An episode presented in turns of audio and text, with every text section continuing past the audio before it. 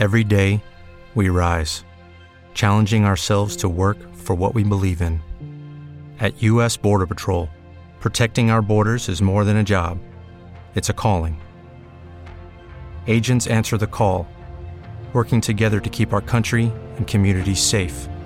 If you're ready for a new mission, join U.S. Border Patrol and go beyond. Learn more at cbp.gov/careers.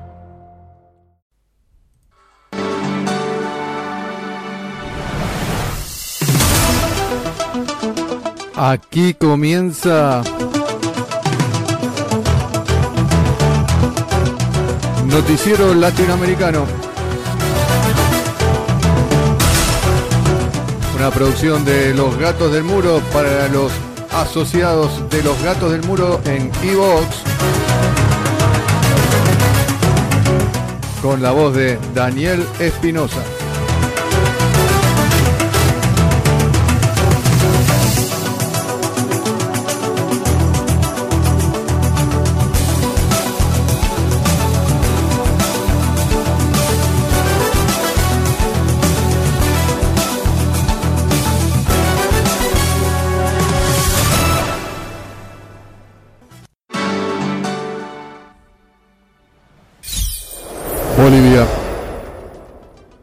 Representantes de 25 países participaron del foro liderado por Bolivia para que se liberen las patentes. El Ministerio de Relaciones Exteriores realizó este jueves el Foro Internacional de Alto Nivel para la Liberación de las Patentes en la Universidad Pública de El Alto, UPEA, para pedir a representantes de al menos 25 países que se sumen a la campaña de liberación de patentes contra el coronavirus. Nuestro camino lo hemos enfocado con tres planteamientos. Primero, la liberación de patentes. Segundo, la implementación, la concreción real de las licencias obligatorias. Y tres, la modificación de las reglas para tener licencias obligatorias en el marco de la Organización Mundial del Comercio, explicó el canciller Rogelio Maita en el acto.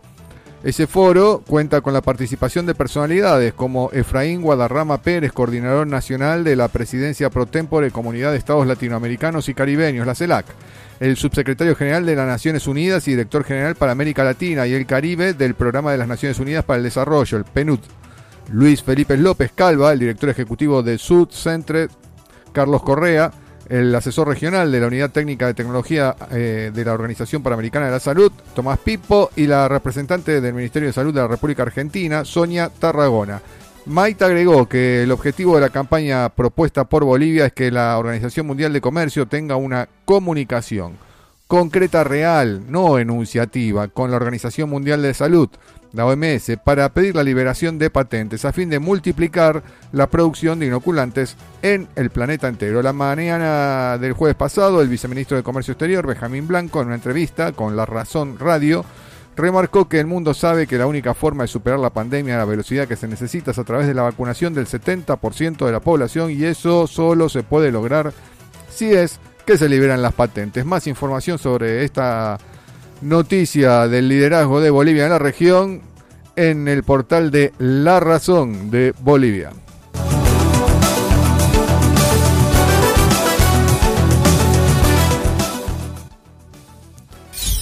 México. Ejecutan a Abel Murrieta, candidato de MC en Cajeme, Sonora. El candidato de Movimiento Ciudadano a la alcaldía de esta ciudad, Abel Murrieta Gutiérrez, fue asesinado a balazos en la plaza comercial Tutuli.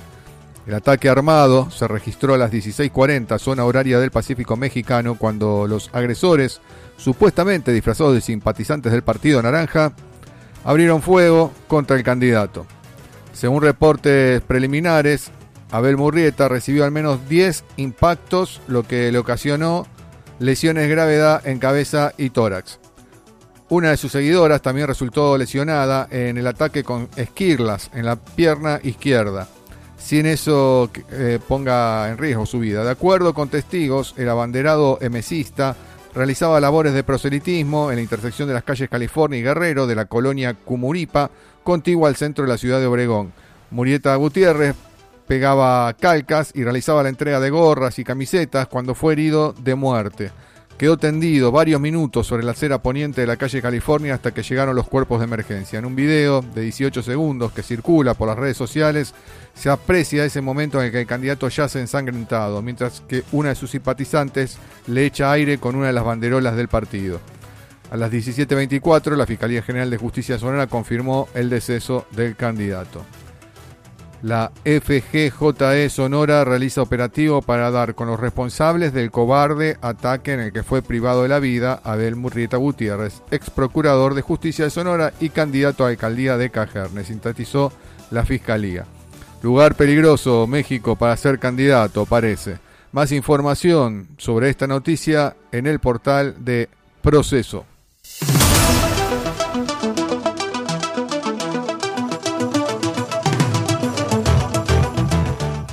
República Dominicana. República Dominicana ya construyó más de 20 kilómetros de muro fronterizo con Haití. Cayó un muro en el 1989 en Berlín y se alzaron cientos en el mundo. El muro entre República Dominicana y Haití ya abarca 23 kilómetros.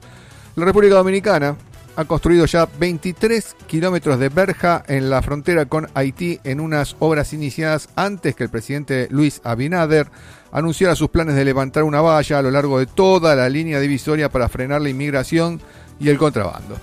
Los tramos construidos se sitúan en los pasos fronterizos de Jimaní y Elias Piña, el segundo y tercero en importancia entre ambos países. Y las obras todavía se están en marcha, según dijo AF el general Santo Domingo Guerrero, clase director de planes y operaciones del Estado Mayor. La construcción ha sido realizada por el ejército con discreción, sin grandes anuncios por parte de las autoridades dominicanas, que pretende controlar la inmigración irregular, además de cohibir el contrabando, el tráfico de armas y de drogas, así como el robo de vehículos y de ganado. La verja construida, el tramo más extenso, la verja arranca en las orillas del lago Azuay y serpentea por las áridas colinas que bordean la ciudad dominicana de Jimaní, la más próxima al paso fronterizo situado en la carretera que comunica Santo Domingo con Puerto Príncipe. La verja, de unos 4 metros de altura, se asienta sobre una pared de ladrillos de cemento y está rematada por una espiral de alambre con cuchillas, ya con marcas de óxido en algunos tramos por la humedad del lago. Vigilada a todas horas por los soldados del Cuerpo Especializado en Seguridad Fronteriza Terrestre, la verja corta en dos los senderos pedregosos que eran utilizados por los contrabandistas y traficantes para acceder a terreno dominicano desde el lago, según explican los militares que custodian la valla. El otro tramo ya terminado, construido entre 2019 y 2020, se alza en las lomas cercanas de Elias Piña, el paso oficial entre República Dominicana y Haití, situado en el centro de la isla caribeña. También hay una nueva verja tecnológica. En febrero pasado, el presidente Abrinader anunció de forma solemne durante su discurso ante el Congreso Nacional la construcción de una verja a lo largo de toda la frontera, acompañada de sistemas tecnológicos como cámaras de reconocimiento facial, sensores de movimiento y sensores infrarrojos. El objetivo, según Abinader, es acabar en un plazo de dos años con la inmigración irregular, el narcotráfico, etc. Más información en el portal Acento, donde podrás encontrar varias críticas a esta verja.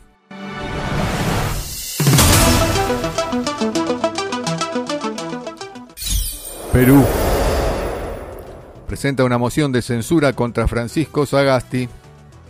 El congresista César González, de la bancada Descentralización Democrática, presentó una nueva moción de censura contra el presidente de la República, Francisco Sagasti, con el fin de que sea vista en pleno del Parlamento Nacional el jueves 13 de mayo. En efecto, el legislador emite el otro pedido contra Sagasti por una supuesta deficiencia de su gestión para enfrentar la pandemia de la COVID-19, ya que de acuerdo al documento afecta a los derechos fundamentales de la población por mantener una frialdad democrática frente a los graves problemas que ponen en riesgo la vida y la salud de las personas. De igual manera, el texto sostiene que el actual jefe de Estado tiene una conducta dolosa que encubre actos de corrupción y delitos contra la administración pública respecto a los funcionarios que llevaron a cabo la extraña adquisición de las vacunas provenientes del laboratorio chino Sinopharm. Seguidamente, la moción señala que Francisco Sagasti está imposibilitado para seguir ejerciendo la presidencia porque siguió encubriendo los delitos y actos de corrupción del expresidente Martín Vizcarra, traicionando los sagrados intereses de la nación, negando leyes reivindicativas. Por esas razones por las que no debe estar un minuto más este presidente deslegitimado cuyo único mérito es no haber votado por la vacancia corrupto Martín Vizcarra. Y es que al mismo estilo de su antecesor, viene siendo insensible ante la necesidad de su población, señala el documento. Para Sagasti hay congresistas que parecen chantajistas y que plantean vacarnos. Nosotros respetamos la gran mayoría de congresistas que de buena fe han venido trabajando proyectos de ley y han trabajado con el Ejecutivo. Pero hay un puñado de 3, 4, 5 congresistas que parece que en vez de ser congresistas son chantajistas y que plantean al Ejecutivo que si no hacemos eso, promulgar la ley de AFP para poder retirar hasta 17.600 soles de sus fondos, nos echan declaró la prensa desde Chorrillos. Por otro lado, aclaró, no hay ningún apuro por parte del gobierno para enviar la ley de AFP al Tribunal Constitucional. Más información sobre esta noticia en desarrollo en el portal de La República.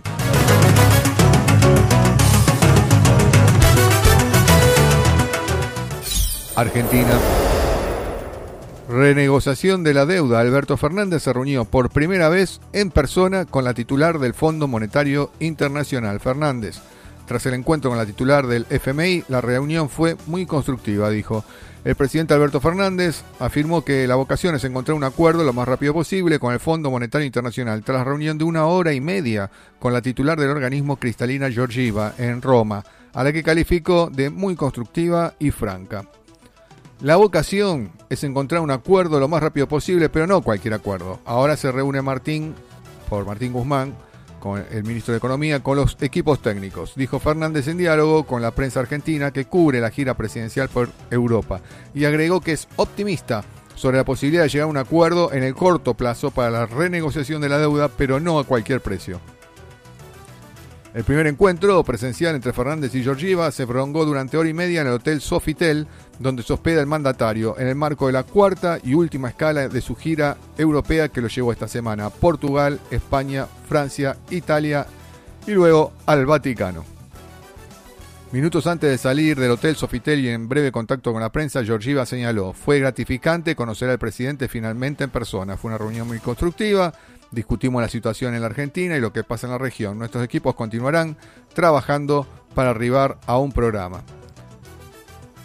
Más información sobre esta noticia extensa y con más explicaciones en el portal de Argentina Tiempo Argentino.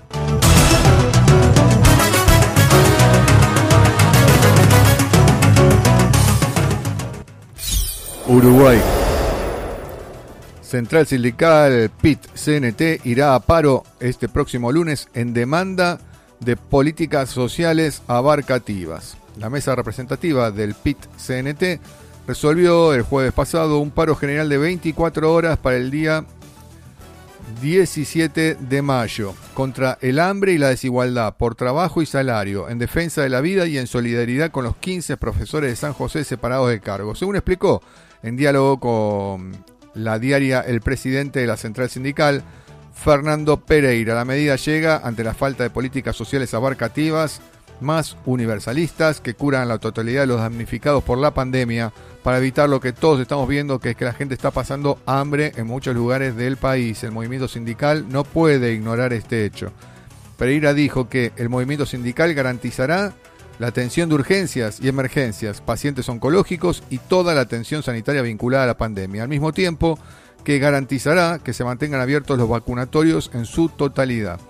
El sindicalista recordó que hay 60.000 uruguayos que perdieron su empleo y 100.000 uruguayos por debajo de la línea de pobreza, de las cuales 35.000 son niños. Una circunstancia de penuria económica de 300.000 uruguayos que no tienen ingresos. Desde nuestro punto de vista hay una falta de políticas de fondo, no es que se hayan tomado pero no cubren a todos, opinó el sindicalista en su país de 4 millones de habitantes. En el segundo paro general de 24 horas que propone PIT-CNT en este periodo de gobierno. El primero fue el año pasado, cuando la situación de la pandemia estaba más controlada en el país. En el contexto actual, la central entiende que no tiene muchas medidas alternativas para desarrollar. Más información de esta noticia en el portal de La Diaria.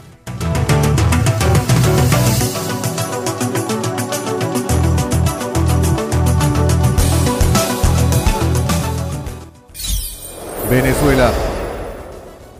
Juan Guaidó, Estados Unidos, ha dejado muy claro que me reconoce como presidente. Eso no ha cambiado ni va a cambiar, dijo Juan Guaidó.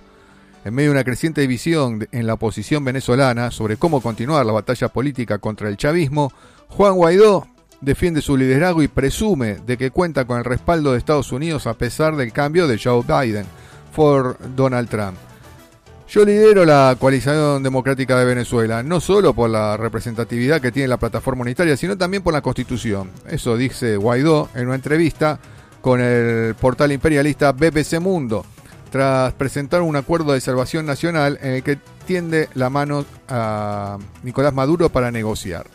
Tras proclamarse presidente en febrero del 2019 y pasada la ilusión que eso generó en sus filas, Guaidó reconoce la resistencia de Maduro y ahora plantea un acuerdo en busca de elecciones libres y justas ya sin el requisito del cese de la usurpación. En diciembre, Enrique Capriles, dos veces candidato presidencial, dudó del liderazgo de Guaidó y trató de negociar condiciones para participar en las elecciones parlamentarias con el apoyo de la Unión Europea. Ahora, Capriles y otros grupos opositores mostraron su satisfacción por la negociación de un nuevo Consejo Nacional Electoral que cuenta con una mejor representación de la oposición. Tras mantener una estrategia de abstención desde las presidenciales del 2018, la oposición se enfrenta ahora con diferentes perspectivas a la decisión de participar en las elecciones regionales y municipales anunciadas para el 21 de noviembre, si mejoran las condiciones, ya que varios partidos y líderes opositores continúan inhabilitados. En las últimas semanas, en que el chavismo ha realizado varios gestos que son vistos como un posible intento de acercamiento al nuevo gobierno de Biden, que como Donald Trump sigue respaldando a Guaidó, pero también ve con buenos ojos el nuevo CNE y apuesta claramente por el diálogo. Tiempos de cambio, Guaidó se resiste. Más información de esta noticia que acabamos de extraer del portal imperialista BBC.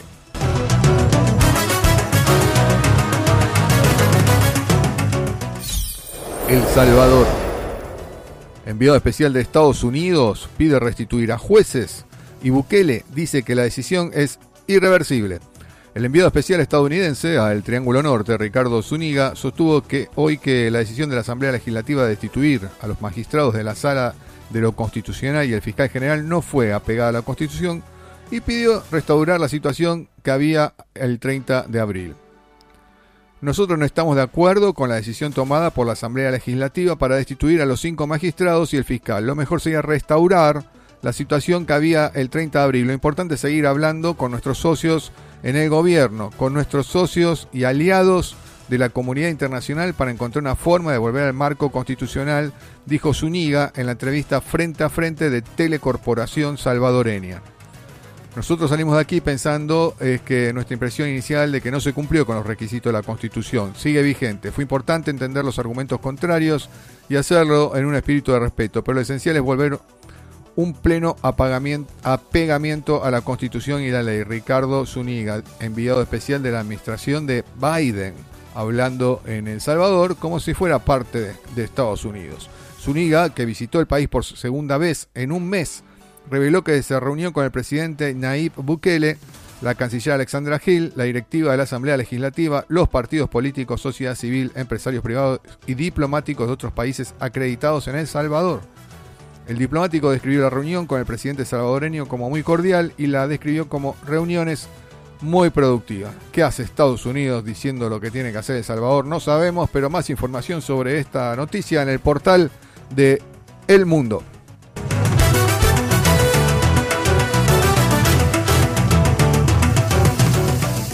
Cuba inició la vacunación con Abdala Cuba y ya se aplicaron alrededor de 70.000 dosis. Durante los primeros días de la intervención sanitaria que comenzó el lunes pasado de forma escalonada, a partir de la inclusión de estudiantes de ciencias médicas, trabajadores de la salud, BioCuba, Pharma, grupos de riesgo y territorios seleccionados, fueron vacunados alrededor de 70.000 cubanos. El miércoles comenzó en La Habana la intervención sanitaria con el candidato vacunal Abdala en los municipios de Regla, Guanabacoa, Habana del Este y San Miguel del Padrón, que prevé inocular contra la COVID-19 a cerca de 400.000 habaneros. Posteriormente se incorporarán a la inmunización con ese candidato vacunal los municipios de Arroyo, Naranjo, Boyeros y Cotorro, en los que se espera vacunar a cerca de 383.000 residentes. En la segunda etapa de intervención en La Habana, entre la segunda quincena de junio y el mes de agosto, se aplicará Soberana 02 a los habitantes de los municipios de Plaza, Playa, Centro Habana, Habana Vieja, Cerro, 10 de octubre, La Lisa y Marianao.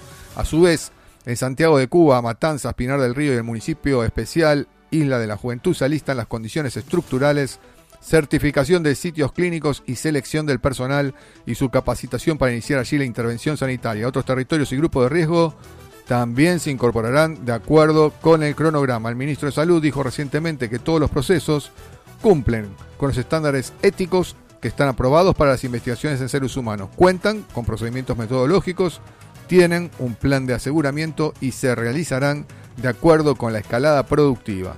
Más información en el portal Cuba Debate sobre esta inmunización en la isla cubana con vacunas fabricadas con tecnología cubana.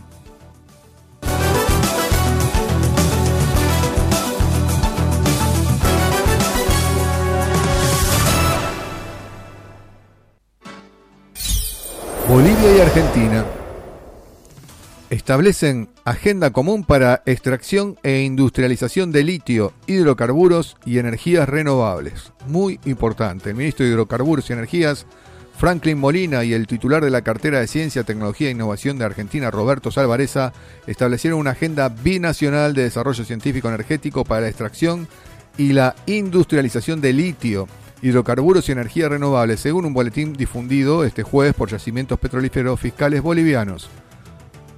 Cabe destacar, desde los gatos del muro informamos que el millonario Musk dijo que le harían golpes de estados a Bolivia y cualquier país que se interpusiera en su búsqueda de mejorar el rendimiento de la industria de autos eléctricos. En este caso iban tras el litio boliviano. El objetivo principal de la reunión fue establecer una agenda común de intercambio y desarrollo científico-tecnológico en materia energética, especialmente para el desarrollo para la extracción e industrialización del litio, hidrocarburos y energías renovables.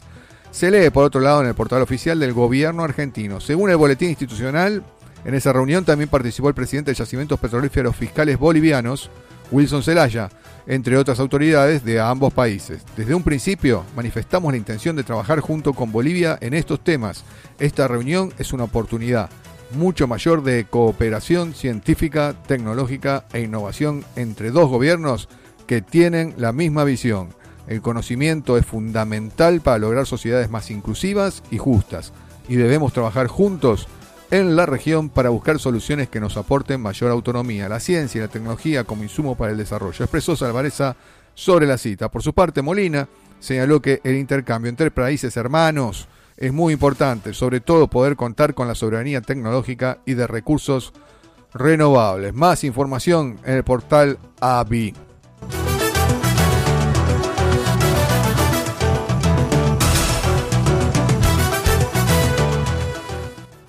América Latina.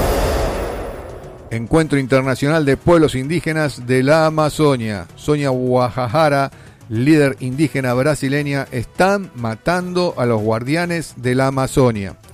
Sonia Guajajara es una de las principales lideranzas eh, indígenas de América Latina y coordinadora de la articulación de los pueblos indígenas de Brasil. En esta oportunidad participará, junto a referentes de Brasil, Colombia, Ecuador y Argentina, en la tercera edición de Emergencias Amazonia que comenzó este 15 de mayo. El encuentro es otra fase del proyecto Media Ninja enfocado que, en combatir la crisis climática y defender el territorio amazónico. La Amazonia es uno de los bosques más importantes del planeta y la importancia de mantener la selva en pie para el equilibrio climático del planeta, denuncia Sonia Guajajara. En esta edición se abordará la comunicación hecha por los pueblos indígenas y también las violaciones de derechos y persecución institucional contra esta población y sus líderes. La acción es una alianza con 342 Amazonia y APIP, Articulación de Pueblos Indígenas de Brasil. En el encuentro, Brasil también estará representado por el líder indígena de Rondonia, Almir Surui. Es reconocido internacionalmente por denunciar ante la Organización de Estados Americanos, la OEA, la tala ilegal en tierras indígenas, por defender los derechos e integridad de los indígenas aislados y por luchar contra las represas hidroeléctricas en el río Madeira. Fue condecorado en la Sociedad Internacional de Derechos Humanos, Ginebra, por su lucha humanitaria. Programación Emergencias Amazonia. Participan Sonia Guajajara, Coordinación de Ejercicios de APIP y cofundadora de ANMIGA. Almir Surui, coordinador general de la Asociación Metareliá del pueblo indígena Surui y consejero de COIAP, es de Brasil. Darío Copenagua Yanomani de Brasil, David Palmar de Colombia, Katy Machoa de Ecuador, Patricia Murer Paisil Barria de Argentina, coordinadora ejecutiva del Comité Chico Méndez Ángela Méndez de Brasil, mediación Mariel Ramírez, Midianilla y Forado Ello. Habrá más actividades en Comunidades de Emergencia de Amazonia y en Encuentro Internacional de Comunicadores Indígenas. Más información en el portal emergenciasamazonia.org. Búscalo.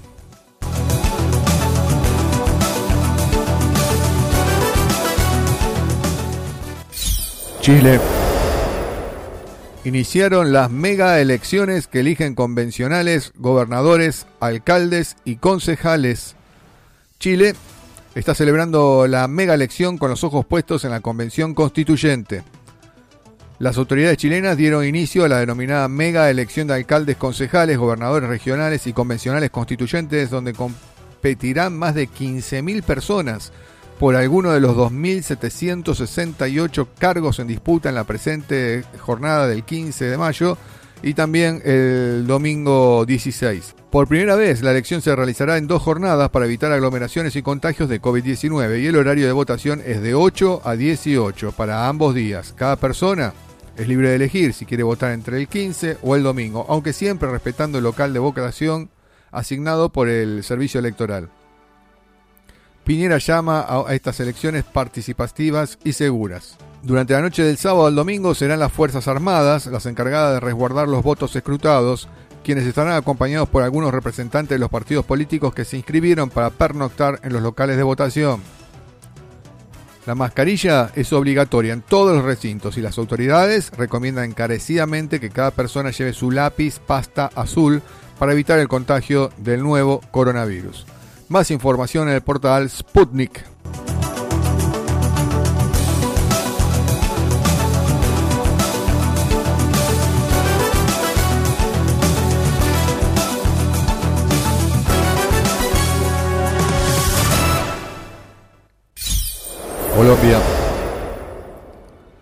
La Comisión Interamericana de Derechos Humanos solicita aval para visitar el país y Duque pide nueva reunión con el Comité del Paro. El organismo interamericano recibió en los últimos días cientos de peticiones para que una delegación suya entre al país a indagar sobre múltiples denuncias de violaciones a los derechos humanos en el marco de las protestas contra el gobierno de Iván Duque. La fuerza pública ha dicho que actúa en el marco legal.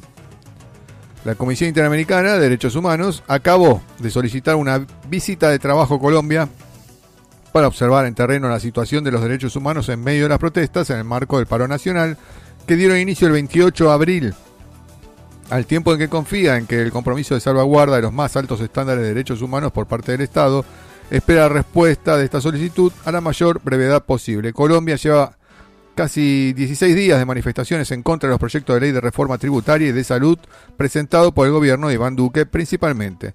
En medio de las marchas se presentaron enfrentamientos con la fuerza pública, generando una avalancha de denuncias por parte de organizaciones sociales y ciudadanos sobre los excesos de la policía durante las movilizaciones. En estas dos semanas, la Defensoría del Pueblo ha reportado 42 muertos y la Fiscalía investiga si 11 de estos fueron a manos de miembros de la policía. También hay 16 denuncias de violencia sexual, 870 uniformados lesionados y cientos de civiles desaparecidos. En el marco de su mandato de monitoreo permanente a la situación de derechos humanos en el país, la Comisión Interamericana de Derechos Humanos ha recibido diversas denuncias de presuntas violaciones a los derechos humanos producto del uso excesivo de la fuerza durante las protestas sociales. Esperemos que el mundo despierte y haga algo en Colombia por los derechos humanos. Más información en el portal de El Espectador.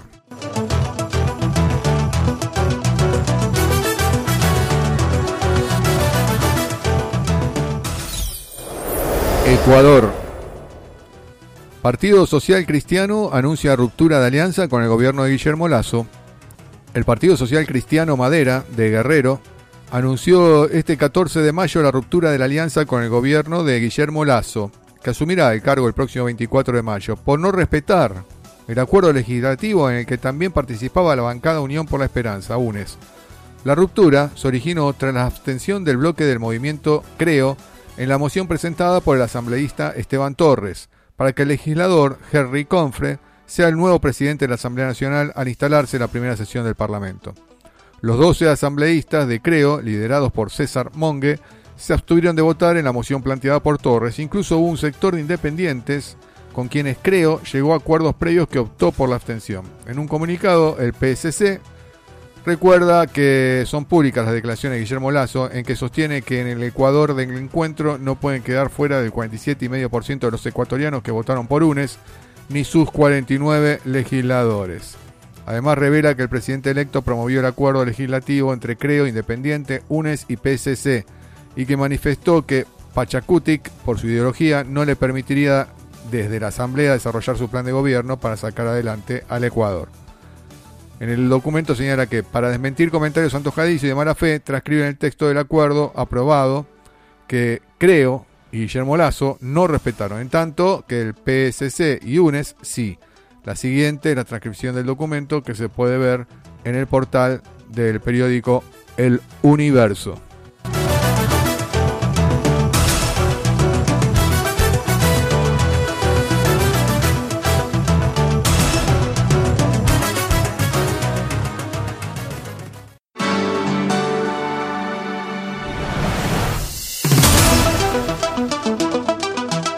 Hasta aquí Noticiero Latinoamericano. Una producción de Los Gatos del Muro para los asociados a los Gatos del Muro. Como siempre con la voz de Daniel Espinosa.